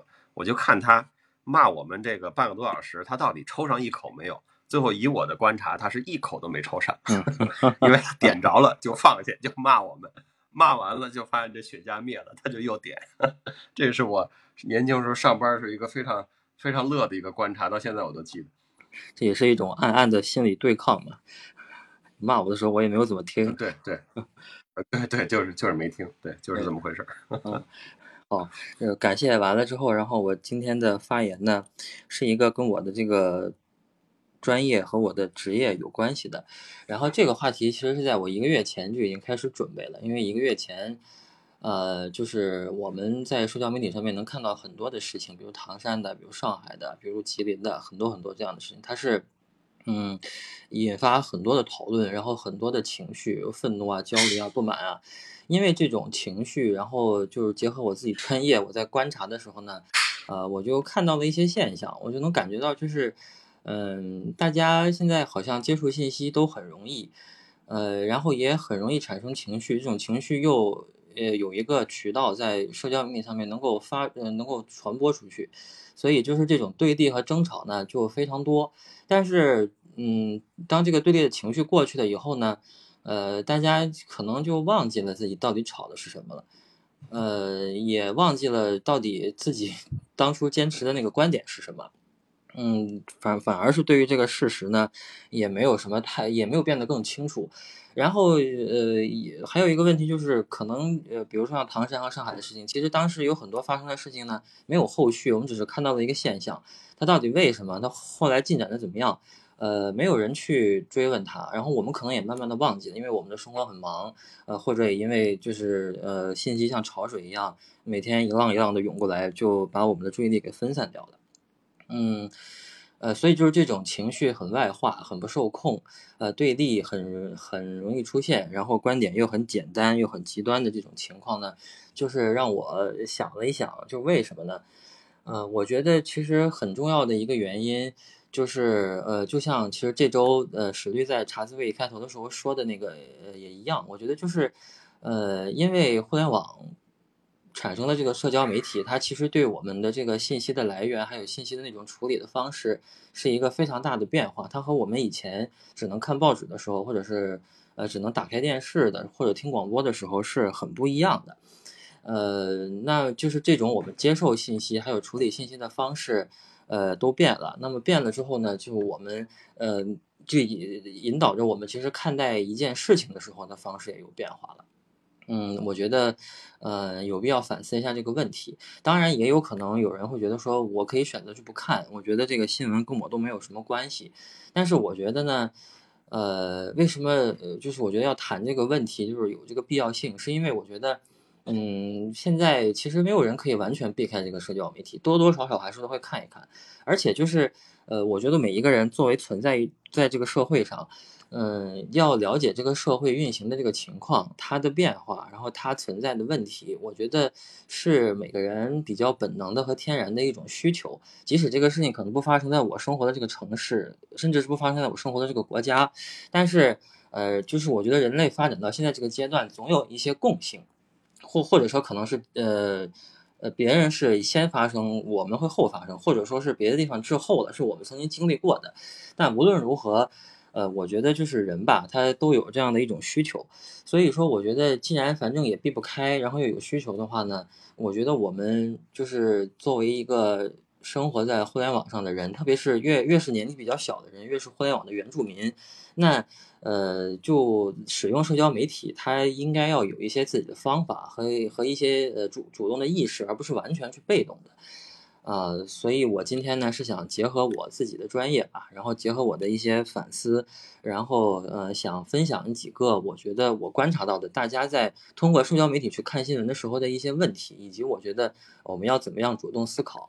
呃，可能会有点枯燥，呃，就是特别是在那个滑板车它的那个八卦都还没有，就是刚开了个头的情况下，我觉得呃这个话题可能会显得稍微有一点枯燥，但是嗯，我还是特别想说一说。嗯，首先是想讲一讲我观察到，所以就所以就是有点遗憾嘛，滑板车没有把他的八卦讲完，啊，他就跑了。要不然你这节课就可以叫做 如何正确的关注他人的八卦，对，如何正确的分析滑板车的滑板车的情况。嗯，对，呃，对，首先我就是想讲一讲，就是我能够感受到的，我们大多数人现在在呃关注这个新闻的时候呢。主要的来源是社交媒体，然后社交媒体呢，主要能够看到的还是大家在朋友圈里面转发的信息，或者是能够挂到微博热搜上面的信息，他们可能是刷屏的，呃，那但是其实我们也知道，能够刷屏的信息非常少，所以说，呃，真正那些不刷屏的，同样也很重要的事情，跟我们的生活有关的事情，反而我们可能都会注意不到，呃，可能我们只是被那几个。呃，占据了占据了那个手机屏幕的信息所注意到，那这样子的话，其实就让我们的视野会变得越来越窄，我们的注意力可能就是被呃大众牵引着走，那么只能关注到那些大家都在关注的事情，忽略了其他的一些同样也比较重要的事情。呃，第二个我观察到的情况呢，就是说，因为能够上微博热搜的事情，它可能也就十几个字概括出来了，微信上面的标题呢，可能也就是十十五六个字而已。呃，有的时候，如果我们点开了一条这个微博的热搜，那那个字也就是一百四十字以内，呃，多了也不会多了，可能大家也就不想看了。那么这样的情况下，它是一个经过了高度概括的这个一个信息。那么高度概括呢，在我看来，其实它必然就会伴随着一种信息的损耗的。嗯，它只是选取了这个事情当中，呃，编辑认为。最重要的事情给他先写出来，而不但但它不是这个事情的全部。那当我们不去关注这个事情的全貌的时候，只是看到那个标题，呃，我们对这个事情的认识就会变得非常的偏狭，那么也就导致我们很容易就会发生这个偏见。呃，第三个情况我所观察的就是，我们其实也可能不太会愿意去这个关注一下这个事情的本身，字一长了我们就不怎么愿意看嘛。可能这个事情的地点。还有时间可能涉及这个人物的职业呀，他的背景，我们可能会扫到一眼。但是这个事情的具体的起因、经过和结果，那么我们他不一定就呃有多在意了。那么其实这样下来的话呢，我们所看到的事实其实就呃是非常不完整，是非常零碎的，非常碎片的。呃嗯，然后呢，我同时还观察到一个情况，就是呃社交媒体上面的信息嘛，就像史律在那个茶滋味里面提到的，其实它特别的。它是带着情绪的，它是自带着观点的，呃，当带着观点和情绪的一些事情一起向我们袭来的时候，我们就会觉得，呃，就是一般也不会想着去主动的去分辨它，可能会不由自主的就会受到这个观点的影响而跟着它去走，呃，不再关注这个事实的本身，而只是被情绪去牵动，而且就是在呃，就是在这个呃心理学或者传播学的研究里面会观察到，呃，观众或者是这个读者的一个嗯。呃，一个心理上面的两个一个比比较典型的现象吧。一个现象就是，呃，人比较喜欢看到自己本来就认为正确的观点，当看到与自己意见比较相反的观点的时候，会主动的选择不想看，或者是看了之后也不是特别相信。那长此以往下去呢，其实人就会越来越把自己包裹在一个一种偏见里面。可能别人说的是对的，我们也不愿意去接受，它就会形成一种之前有小朋友提到过的一个词，叫信息的茧房。那，呃，我觉得更要命的一点就是，呃，现在的社交媒体吧，它有算法，它反而还是在奖励这种心态，就是它会不断推送你比较喜欢的那种观点。那么这种，呃，自己主观的和客观的情况，就会导致这个信息的茧房非常的呃越来越牢固。第二个比较有意思的现象呢，就是当我们还比较忙碌的时候，对一个事情不清楚的时候呢，呃，我们就比较倾向于第一眼看到的什么内容，我们就直接相信什么内容。呃，就是大脑可能思维上它会有一种路径的那种依赖，然后就会觉得，嗯，看到了什么就直接相信，那么后面再看到了什么，其实就不太容易进到我们的脑子了。而且我们又特别喜欢看故事，特别喜欢看一种戏剧化的东西。呃，那么这样的话，社交媒体就会利用这种心态，他会直接的去找一些这种，呃，他会编出来一些这种特别情绪化的、特别戏剧化的，然后特呃情节特别曲折的东西，呃，让人家先看到。那么这样的话，事实就又变得特别不重要了。那么总的而言呢，我觉得就是说，这个我们越是被动的接受信息，又比较缺少主动主动的发现和思考的时候，就是别人推给我们什么，我们就去看什么的时候呢？呃，其实我们所认识的这个世界，好像因为好像是在互联网上我们获得的信息越来越多，但是我们认识的这个世界反反而是越来越窄了。嗯，这个反而是在越来越窄的时候呢，我觉得我们才会特别容易产生争吵，然后特别容易产生极端的情绪，特别容易产生对立的那种观点。呃，是有时候看你看下来的时候，往往会觉得挺挺心痛的，就是。呃，没有一个比较友好的这个讨论的空间。本来就是互联网应该是个公共讨论的空间嘛，但是却却是没有这样子的性质，却慢慢在变化。呃，然后后面呢，我就想简单简单的说一说，就是呃，我们觉得如果看新闻，如果你愿意看的话，呃，可能要怎么样去思考一下，呃，能够有利于自自己去这个分析一下这个事情呢？我就是。就是怎么样面对一个新闻事件的时候，面对一个信息的时候，去判断它的真假，分离出它的事实和观点，然后能够呃得出一个比较平和和理性的这个认识。呃，我觉得首先就是要学着主动去不同的那个媒体去看同一件事情的报道，看看他们说的是有什么不同的，然后呃可以去思考一下为什么呃就是不同的媒体说的它不一样。呃，这样的话就。避免了来自于社交媒体的特别简短、特别碎片的这种信息呢，呃，会让人觉得很，嗯，就是很零碎，对这个世界的认识它构不成一个体系。第二个呢，我觉得就是可以分析一下这个媒体它报道这个事情的目的可能是什么。比如说我们看到的一些国家媒体和官方媒体，它报道一个事情或者发表一个评论，它的目的它可能就是为了引导一下舆论，它是为了维护一下稳定。那像一些呃互联网的平台。它的目的可能就是为了博眼球，所以它可能就会选择一些那里面一些比较让人觉得呃很耸人听闻的一些事实。那一些商业媒体呢，他可能是想夹带广告的，所以说呃他可能会选择隐瞒一部分事实，然后来只报道某一部分事实来支持他的观点。那分析一下这个的话呢，可能也有助于大家去想一想这个报道出来这个事情为什么呃会不同。第三个呢，我觉得就是想要有意识的去判断一下这个。社交媒体上面这一条信息，它有没有采取一些非常规的手段去，呃，吸引你？比如说标题党，呃，标题和内容没有什么关系的。比如说它是通过那个互联网上强行那个弹窗，你没有你有点击，没有选择，呃，你就但是你不得不看到，呃，这些非常规的手段，它往往就预示着这个信息可能你要格外的小心，要格外的去怀疑一下它。第四个方法呢，我觉得就是要审视一下它有没有偏见。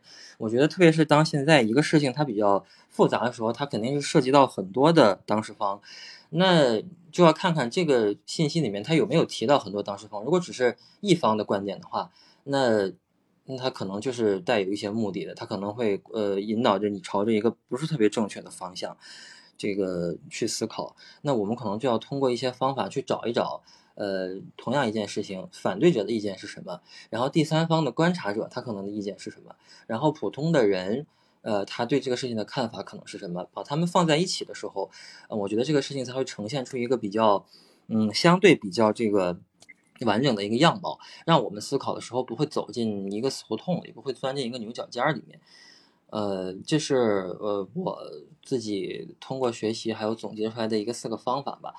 但是当然也不是说我们每天看每一条信息的时候都要这么想，但是我觉得就培养一个习惯的时候，培养这种习惯的时候吧，呃，比较有助于我们未来在使用社交媒体的时候，能够，呃，在特别特别多海量的信息里面，能够找到那种真正有价值的，然后分辨出来什么是可以相信的，什么是比较可靠的，然后什么是不太，呃，是是是需要怀疑的。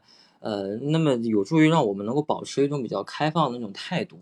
这样的话，我们的情绪和观点就不太容易被别人牵着走，也不会那么容易就产生对立啊，啊，然后就跟别人去吵架呀，然后反而忽略了那个最重要的事情，就是我们应该从这些事情当中去发现真相，发现这个社会的运行当中，呃，每个人的一个真实的生存的情况，还有我们的这个，嗯。应该要怎么在这个社会上去自处，然后我们要呃，就是通过这些信息，我们对这个社会形成一个什么样子的认识？呃，我觉得这个才是我们使用社交媒体的目的。毕竟，因为我们每个人都有主动去传播信息的这么一个权利嘛。现在，比如说像在喜马拉雅的这个直播里面，我们每个人都是在往外传播信息的。呃，那我觉得学会使用社交媒体的话，我觉得对于一个呃。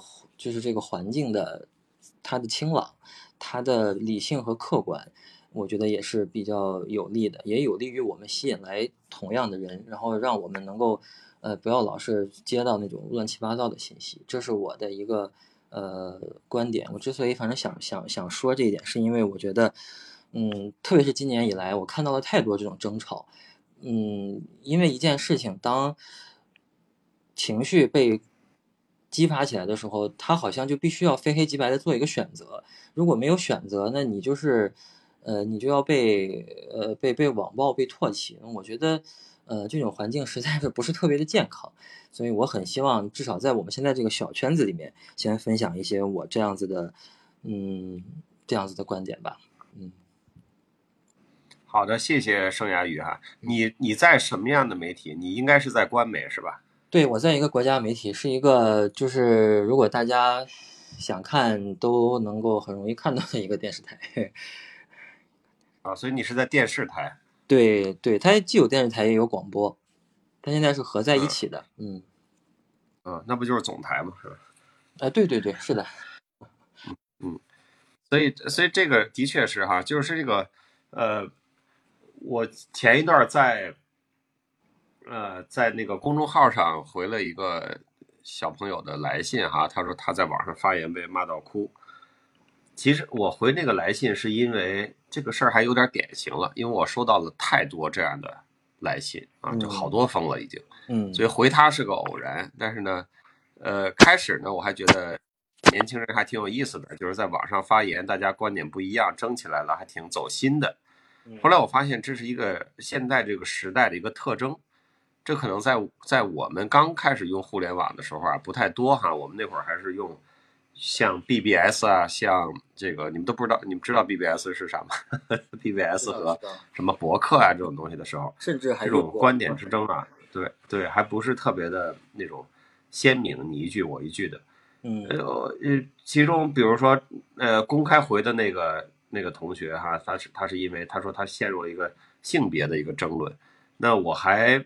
呃，原来还有这个其他的同学给我写写过来，就是说，呃，在互联网上受到了网暴呀，啊，或者是因为一些观点不同而这个这个遭受了人格攻击啊，还有一些同学呢，他可能是对某些就是说不可批判的主流观点哈有不同的意见，然后但是他觉得这个啊，比如说某些啊名人因为某些事情。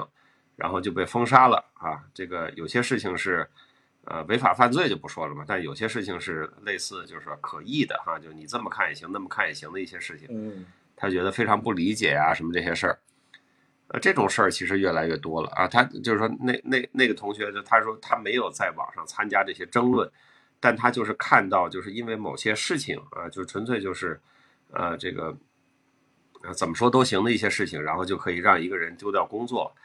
他也是整夜整夜的睡不着觉啊！这个当然每个人的这个对社会新闻的处理能力和情绪的这种，呃，控制能力，在你不同的阶段啊，这个也不是年龄阶段了。有的时候这个我们的情感就是稍微脆弱一点，有的时候就稍微大条一点，这个也说不好。对啊，有的时候就就把握不了。那我们其实就是生活在这样一个社会里，就是这样的信息流非常的多。而且实话说啊，就是无价值、无意义的，甚至是垃圾的信息流更多，对吧？所以我就说，你说这个关于言论的尺度，哈，言论的这个所谓自由的尺度到底是多大？在某在某些方面是非常紧的，但是又在某些方面是非常宽的，所以大家呢，这个经常被各种各样的这个观点和呃说法，呃呃搞得这个情绪波动很大。我觉得就像你说的，呃，没有人能够避开社交媒体啊，这个你不管你总有某种形式。你看，我就算是一个不刷微博的人，呃，我也我也不看抖音，是吧？但是呢，我也我我难免会看到我各个群里人转的一些文章，对吧？我也难免会去看一看同这个大家发的这个朋友圈哈。朋友圈一般我不太看那个自拍的和晒娃的，但是总有一些同行啊或者业界呀或者其他的人发一些大家都关注的新闻。而且现在这个新闻呢，就尤其是自媒体的新闻，新闻哈，官媒还有一点就是说我要引导什么、倡导什么的问题。那自媒体的新闻更多的就是像鲨鱼一样，哪有血，对吧？哪儿哪儿死了一个大鲸鱼，然后大家都过来了。呃，大家知道自媒体的选题都是什么呀？都是把微博热搜列开十个、二十个，然后咱们挨个说，这个咱们能做吗？不行，这太敏感，容易挨骂。这个能做吗？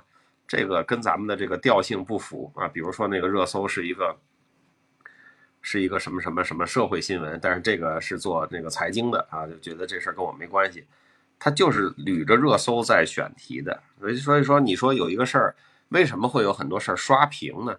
就是有一个事儿出来了，比如说二舅，那就那就接着就来了一批哎捧他的媒体。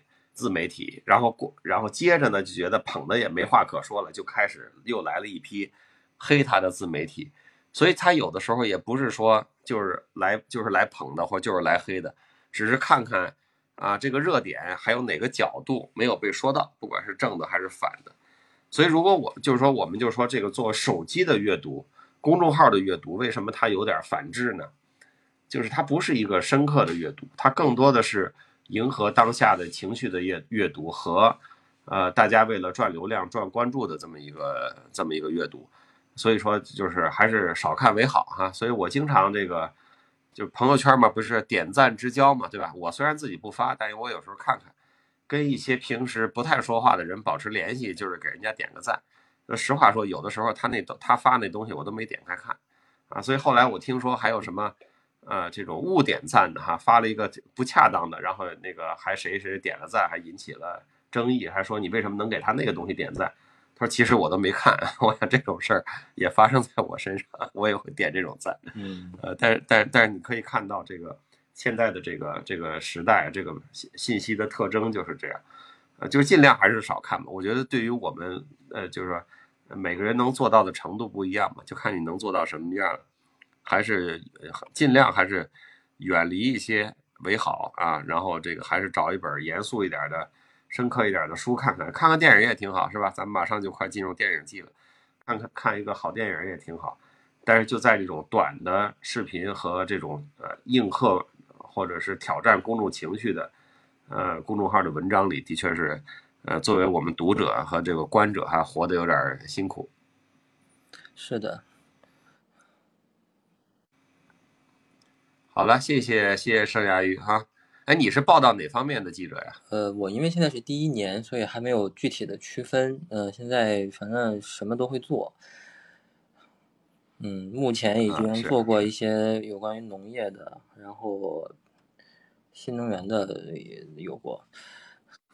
嗯，好呀，你要想你比如说有什么采访需求哈，也可以在新米团里问问，是吧？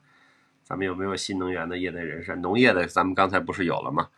是吧？啊，对的，对的。植物保护的博士生，对。啊，对的，对的，对。把把把我们这些，对，是把我们这些资源也都也都用上哈。我有个亲戚就是就是个记者，就是也是一个大报的记者，他经常问我说：“你们事务所有没有这方面的律师？哈，就是报道一个事情，比如食品安全，你们有没有律师可以讲讲？比如说什么什么新能源汽车啊，有没有什有没有人可以讲讲？这个其实说。”作为记者拓展一下社交面，还是还是蛮好的。包括其他的一些，像呃做公关的、做传媒、做广告的，其实大家都是同行嘛，都是在做传播嘛。